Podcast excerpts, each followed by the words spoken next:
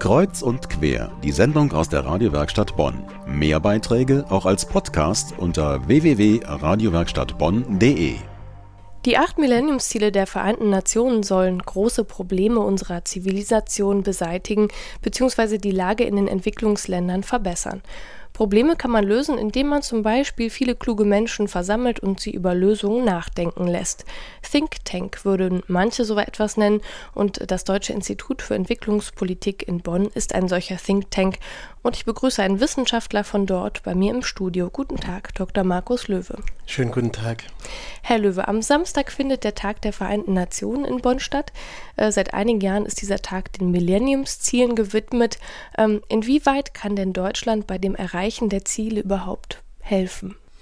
Nun, ein Land wie Deutschland mit seinen Möglichkeiten kann in vielerlei Hinsicht helfen. Vielen fällt natürlich spontan die Entwicklungshilfe ein, das heißt die Entwicklungsländer finanziell und mit technischer Unterstützung beim Erreichen der Ziele zu erreichen. Gleichzeitig ist für die Entwicklungsländer aber natürlich auch ganz wichtig, dass sie entwicklungsfördernde wirtschaftliche Rahmenbedingungen auf der Welt vorfinden. Das heißt, dass sie die Produkte, die sie herstellen und exportieren können, auch tatsächlich ungestört und ohne allzu hohe Zollschranken in die westlichen Industrieländer liefern können. Das heißt, die Grenzen freimachen, Subventionen für deutsche Produkte abbauen, Zölle abbauen für Produkte aus den Entwicklungsländern ist ein weiterer Beitrag.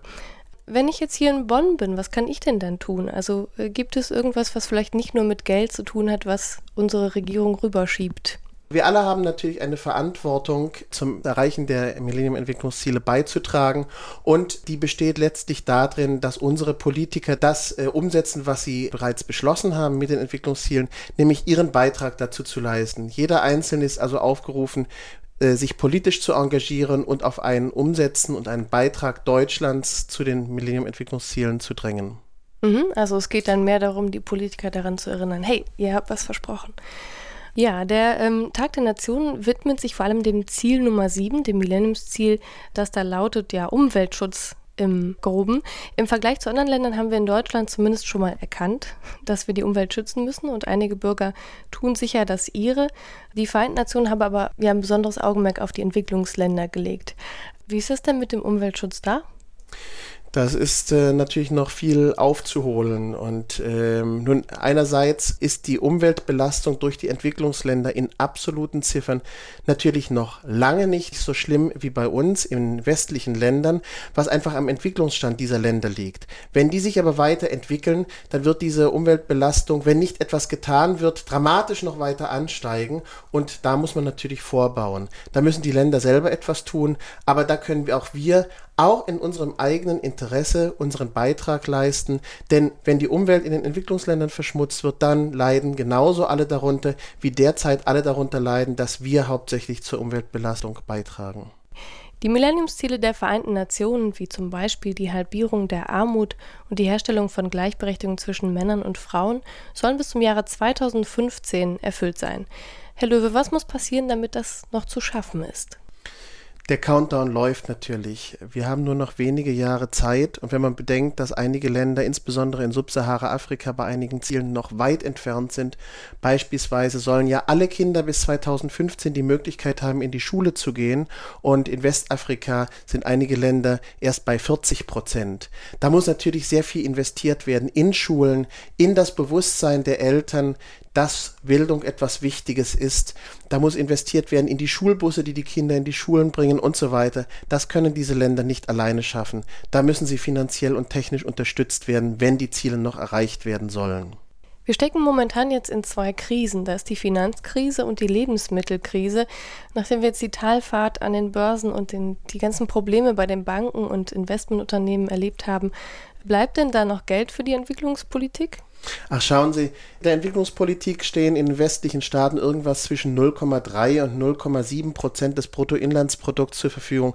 Das sind ganz geringe Beträge, wenn man sie vergleicht mit dem, was zurzeit in die Banken gesteckt wird. Also da kann man nicht sagen, wir haben jetzt das Geld nicht mehr übrig. Aber natürlich äh, wird es so manchen Politiker schwerfallen, jetzt äh, das Geld noch aufzubringen, weil es einfach dann heißen wird von Seiten des Bürgers, ja, jetzt haben wir kein Geld mehr, um eben äh, die Müttersterblichkeit oder die Kindersterblichkeit in Entwicklungsländern zu reduzieren. Ich glaube also eher, dass es ein, immer schwerer wird äh, für die Politiker, Prioritäten bei der Unterstützung der armen Entwicklungsländer zu setzen.